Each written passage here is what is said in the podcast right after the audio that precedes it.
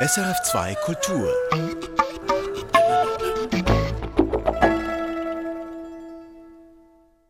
Krönung. Am Samstag ist es soweit. Da findet in der Westminster Abbey in London Historisches statt.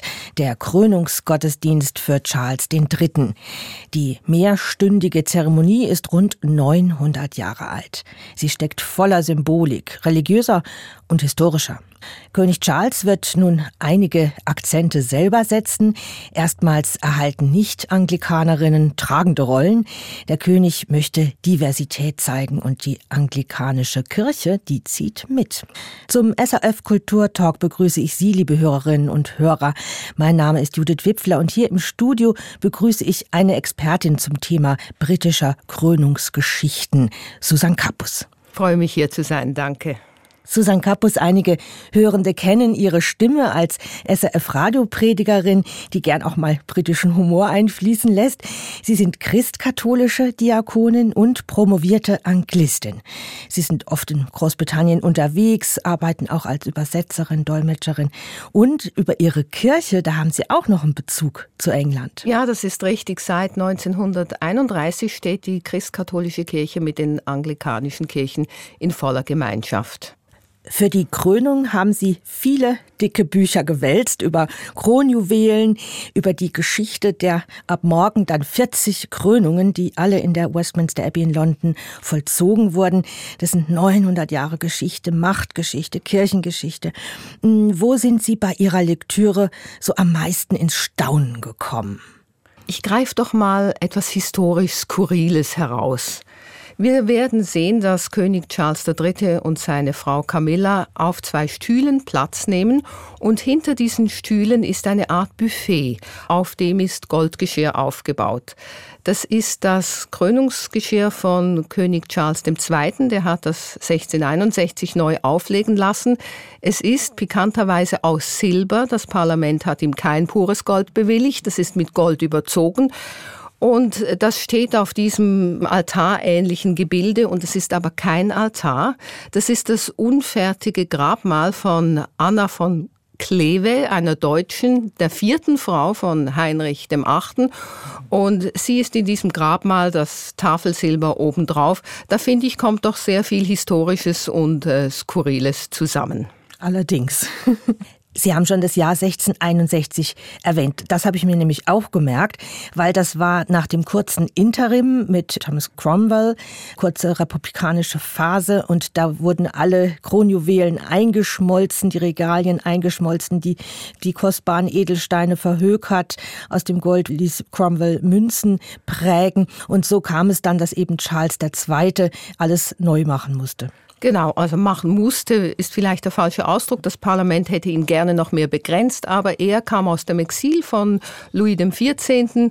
und er wollte natürlich die volle Machtfülle, wie er sie von Frankreich her kannte. Er wollte alles neu auflegen lassen und auch zum Beispiel den St. Edwards Staff, den St. Edwards Stab, von dem man die Bedeutung eigentlich gar nicht mehr kannte, den wollte er unbedingt auch haben. Also musste man alles für ihn neu anfertigen. Auch die beiden Kronen, die St. Edwards Krone und die Imperial Imperial States Crown wurden 1661 neu aufgelegt. Ein einziges Stück hat die englische Revolution überlebt, das kleine Salbungslöffelchen. Das ist noch aus dem Mittelalter. Und da reden wir später noch drüber. Das ist einer meiner genau. Lieblingsstücke in diesen Kronjuwelen oder auch Regalien genannt. Ja, morgen werden wir das alles sehen. Äh, morgen Samstag in der Live-Übertragung auf Schweizer Fernsehen SRF 1 und Sie, Susanne Kappus, werden mit mir zusammen dort auch mitkommentieren und erklären. Wir werden also erleben, wie Charles III. Treue gelobt, wie er gesalbt wird, gekrönt wird, Reisapfel und Zepter in die Hände bekommt.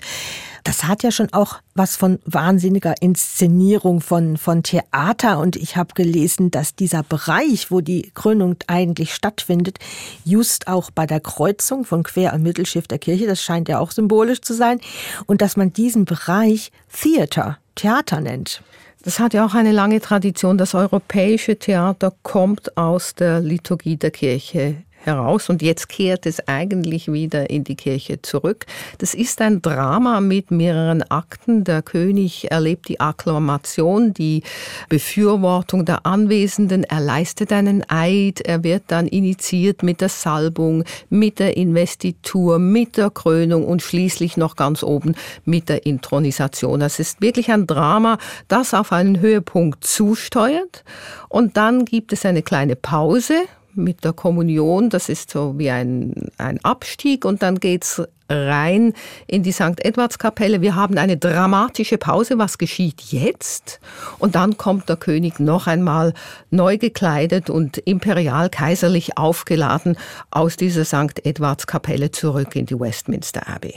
Und dann wird die Hymne gesungen, God Save the King? Ja, dann singt Westminster Abbey und vielleicht einige außerhalb Westminster Abbey auch noch God Save Our Gracious King.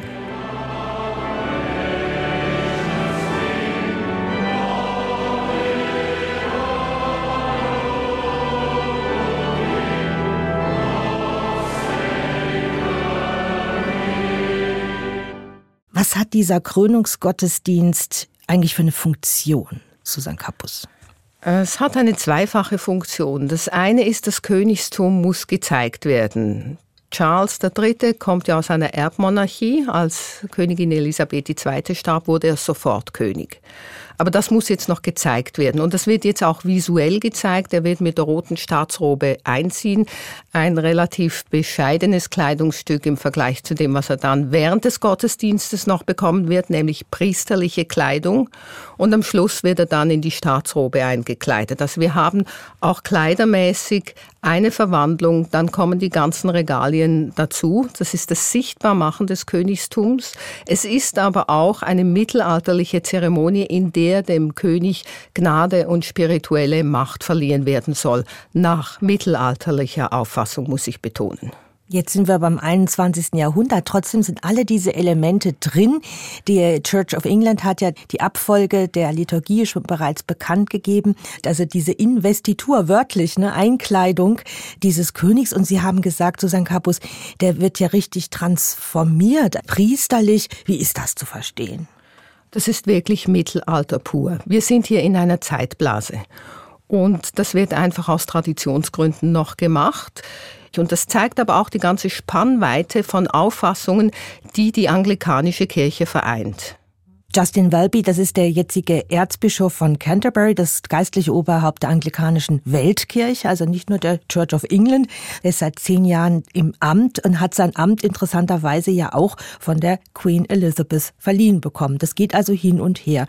Der äh, Monarch, Monarchin setzt den Erzbischof ein und der Erzbischof salbt und krönt den König. Genau, und nach der Salbung käme ja das wunderbare Gebet Sta Eretina, ist vielleicht kein Gebet, eher eine Ermahnung. Und da wird im Mittelalter genau austariert. Der König ist zwar gesalbt, doch die Bischöfe haben gesalbt und die Gnade kommt eigentlich von Gott. Das ist nichts anderes als mittelalterliche Machtverhandlung.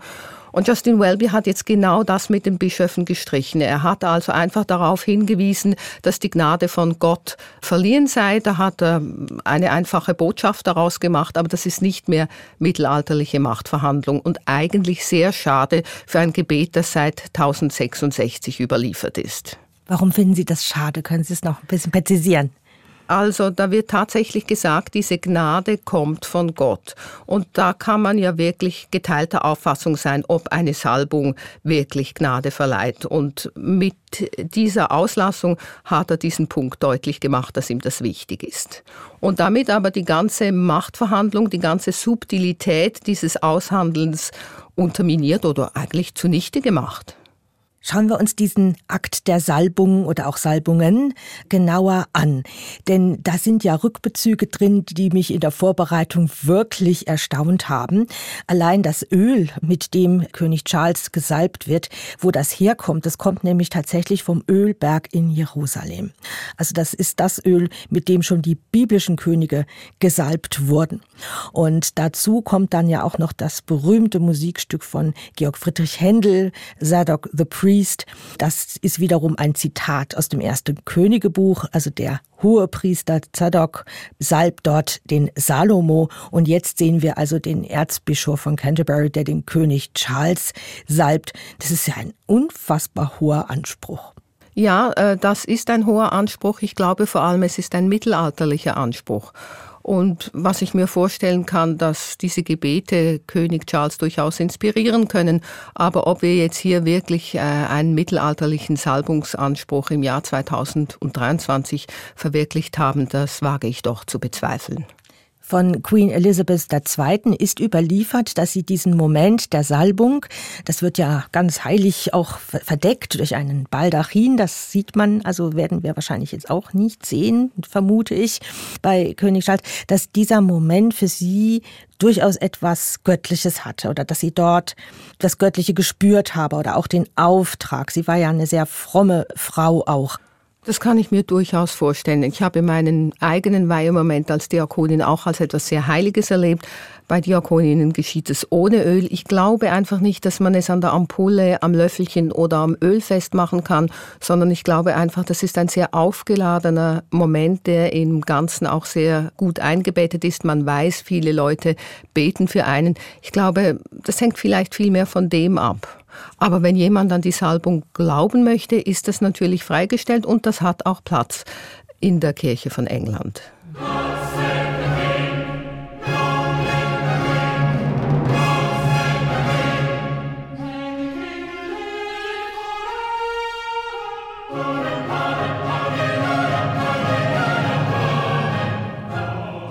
Zadok the Priest, das ist diese berühmte Musik von Georg Friedrich Händel, die immer gespielt wird, seit es sie gibt, seit dem Barock, an jeder Krönung der englischen, britischen Monarchen in London, Westminster Abbey. Und zu diesen Regalien, die dem König gebracht werden, da gehören eben auch diese Ampulla, wo das Salböl drin ist. Das ist mein Lieblingsstück in der ganzen Kronjuwelensammlung. Das ist nämlich in Gestalt eines Adlers und den Kopf kann man abschrauben, oben das Öl eingießen und dann den Kopf wieder zuschrauben und nachher kommt aus dem Schnäbelchen dann das Öl raus auf den Löffel. Und wie kommt dann das Öl auf den König, Susan Kappus? Das Öl wird aus der Ampulle auf das Löffelchen gegossen und das Löffelchen, da taucht dann der Erzbischof seinen Finger rein und dann salbt er den König. Brust, es ist Kopf und es ist Hände. Also dreifach vermutlich für Charles, nur zweifach für Königin Camilla. Eine weitere sogenannte liturgische Regalie, im Gegensatz jetzt zu den anderen wie Schwertern oder Sporen, die so eher auf Recht, Gerechtigkeit, Ritterlichkeit, Tugenden verweisen, ist dieser Reichsapfel. Das wird oft missverstanden als reines Herrschaftssymbol über die ganze Welt, aber das ist eine Regalie, die von der Kirche vergeben wird. Da ist ja auch ein Kreuz drauf. Und was soll der König mit dem Reichsapfel in der Hand dann tun? Er soll herrschen. Das ist äh, die Welt, die von Gott gelenkt wird und äh, die bekommt er in seine Verantwortung. Schön zu sehen ist, sind auch die Juwelen, die da verwendet werden. Wir haben 365 Diamanten dort, also für jeden Tag des Jahres einen. Ah, schöne Symbolik auch. Mm, mit dieser Krönung verbindet sich ja noch ein weiterer Titel, den König Charles III. bekommt, nämlich der des Defender of the Faith, Verteidiger des Glaubens. Und darüber gab es schon viel zu lesen, weil König Charles sich dazu auch selber geäußert hat, dass er nämlich nicht nur The Faith, also den Glauben der anglikanischen Kirche, zu schützen gedenkt, sondern er möchte eigentlich alle schützen, also jeden Glauben schützen. Und das werden wir dann auch sehen, dass auch Andersgläubige da sein werden. Wie wichtig ist das jetzt bei dieser Krönung 2023? Das ist etwas Neues. Man wird schon sehen, dass Vertreter verschiedener Glaubensrichtungen, Vertreterinnen übrigens auch, die Regalien überreichen werden. Ich messe dem schon eine Bedeutung zu. Das ist ein interreligiöser Schritt, den ich aber eigentlich als längst überfällig erachte. Vielleicht etwas kritisch sehe ich, dass die Vertreter und Vertreterinnen alle aus der Oberschicht oder aus dem Geldadel oder mit sonstigen Meriten versehen sind. Also wir haben hier auch nicht das Volk. die Menschen, die den Großteil der britischen Bevölkerung darstellen. Also es bleibt dann eine hohe Ehre, aber eben auch eine elitäre Sache, wer da welche Regalie dem König bringen oder nachher anreichen darf. Ja, das ist exklusiv. Mhm. Zu den Regalien, Privilegien kann man auch sagen, gehören eben auch Schwerter, gehören Sporen, also wirklich Reitsporen ja, aus ja. Gold, Zepter, da sind ganz verschiedene Pflichten ja auch angesprochen, die der König eigentlich hat oder die Sachen, die er beschützen soll. Da ist auch das Recht dabei, die Justiz, aber auch das Militär. Ja, also die drei Schwerter symbolisieren das äh, sehr schön. Wir haben das Sword of Temporal Justice, also das Schwert der zeitlichen Gerechtigkeit. Das steht für den weltlichen Teil, für die Macht in der Politik, für die Verantwortung dort. Dann haben wir das Sword of Spiritual Justice. Das steht für die Rolle des Verteidiger des Glaubens, für seine Pflichten in der spirituellen Hinsicht, eben, dass er die Religionen beschützen möchte. Und dann haben wir in der Mitte, vermutlich wird es in der Mitte getragen, das kurze Schwert Kurtana. Und das hat oben eine stumpfe Spitze, das ist das Schwert der Gnade. Also bei aller Ausübung der Macht solle der König doch bitte auch Gnade walten lassen. Aber trotz aller Schwerter, Zepter und Kronen, die da zum Einsatz kommen, ähm, reale Macht hat er ja eigentlich gar nicht mehr. Eine reale Macht steht da wirklich nicht mehr dahinter. Das hatte auch schon Georg III. erkannt, der 1761 gekrönt wurde. Der hat die Wohltätigkeitsmonarchie erfunden. Also man hat sich auf Wohltätigkeit verlegt. Georg III. hat umgerechnet auf heute pro Jahr etwa eine Million Pfund gespendet und das wurde immer weitergeführt. Also König Charles und Königin Camilla sind Vorsteher, Vorsteherin zahlreicher wohltätiger Institutionen. Aber das ist keine reelle Macht, das ist einfach das Ausfüllen des Königstums mit etwas anderem. Und diesem König wird dann erstmals gehuldigt, auch in diesem Gottesdienst in der Westminster Abbey. Und dann kommt erstmals die Hymne God Save the King. Die kommt ganz am Schluss, wenn er dann auszieht aus der St. Edwards Kapelle in die Westminster Abbey zurück, ja. Die Huldigung, Sie sprechen es an, das war zur Zeit von Königin Elisabeth II. 1953 waren das die Adligen. Heute sind die in verschwindendem Maß vorhanden. Das werden nur noch wenige sein in Westminster Abbey. Es werden Vertreter und Vertreterinnen von Organisationen sein oder von Individuen, die sich besonders für etwas Gutes eingesetzt haben. Was ein ganz neuer Move ist, ist, dass die Menschen vor den Bildschirmen aufgefordert werden oder eingeladen werden, einen Treueeid auf Charles III. abzulegen. Und das ist in der Bevölkerung nicht nur gut angekommen. Aber mitsingen werden Sie, God Save the King. Mitsingen werden sie das am Schluss, das denke ich schon, aber den Treueeid leisten, das ist noch einmal eine ganz andere Sache. Hier, denke ich, wird verkannt, dass wir es mit einer mittelalterlichen Zeremonie zu tun haben, die man einfach nicht ins Jahr 2023 übertragen und dort Wirklichkeit werden lassen kann. Das stößt den Leuten schon auf und zwar mit gutem Grund, denn meisten Britinnen und Briten geht's momentan nicht so gut. Eben, und es ist ja auch eine Demokratie schlussendlich. Natürlich, also das darf man nicht vergessen.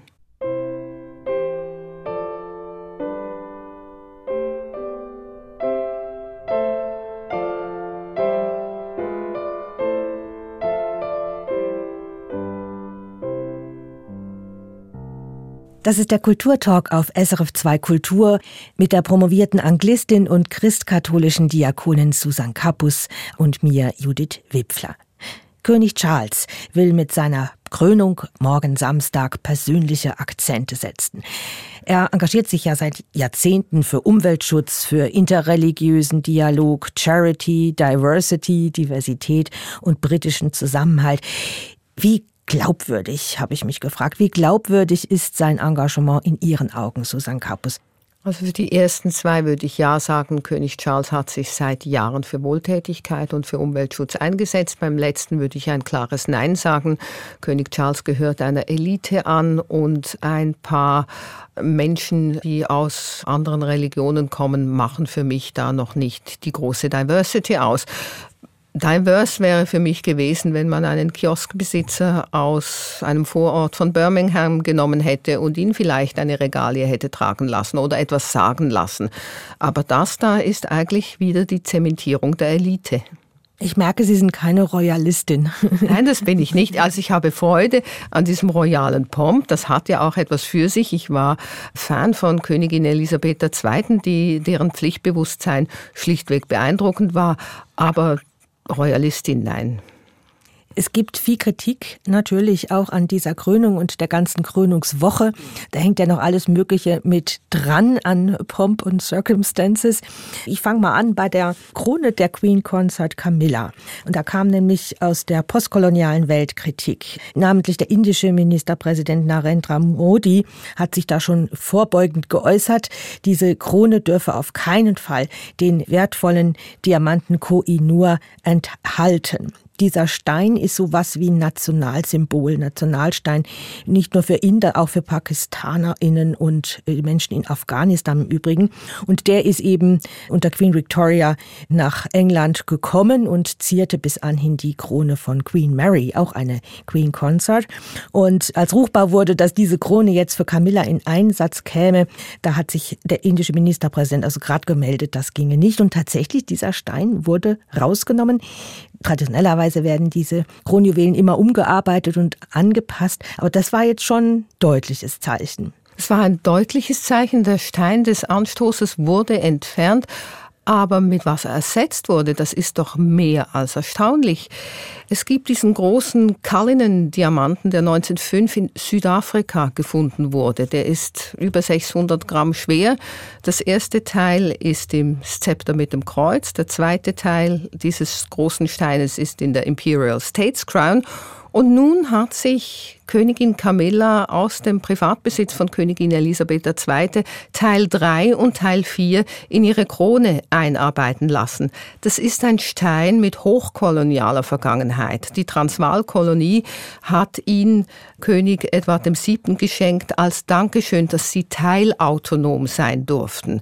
Wie man auf die Idee kommt, den einen kolonial belasteten Stein rauszunehmen und ihn durch andere Steine, die dasselbe Problem aufweisen, zu ersetzen, das ist mir schleierhaft.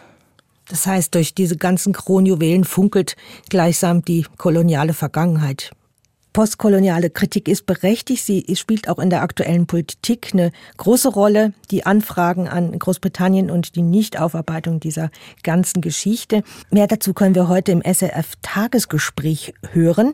Dort ist nämlich Großbritannien-Korrespondent Patrick Wülser zu Gast und wird da die politischen Dimensionen, die mit der Krönung zusammenhängen, ausführen, ausloten. Das Tagesgespräch um eins auf Radio SF 1 oder auch online. Ja, gehen wir noch mal weiter mit den kritischen Anfragen an die Gründung von Charles III.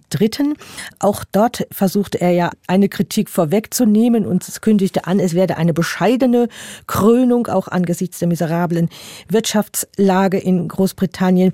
Es kommen auch nur 2000 Gäste in die Abbey und nicht über 8000 wie vor 70 Jahren bei Queen Elizabeths Krönung. Aber bescheiden mutet das ja fast eine Woche dauernde Königsfest Fest nun wirklich nicht an, oder? Das ist nicht bescheiden.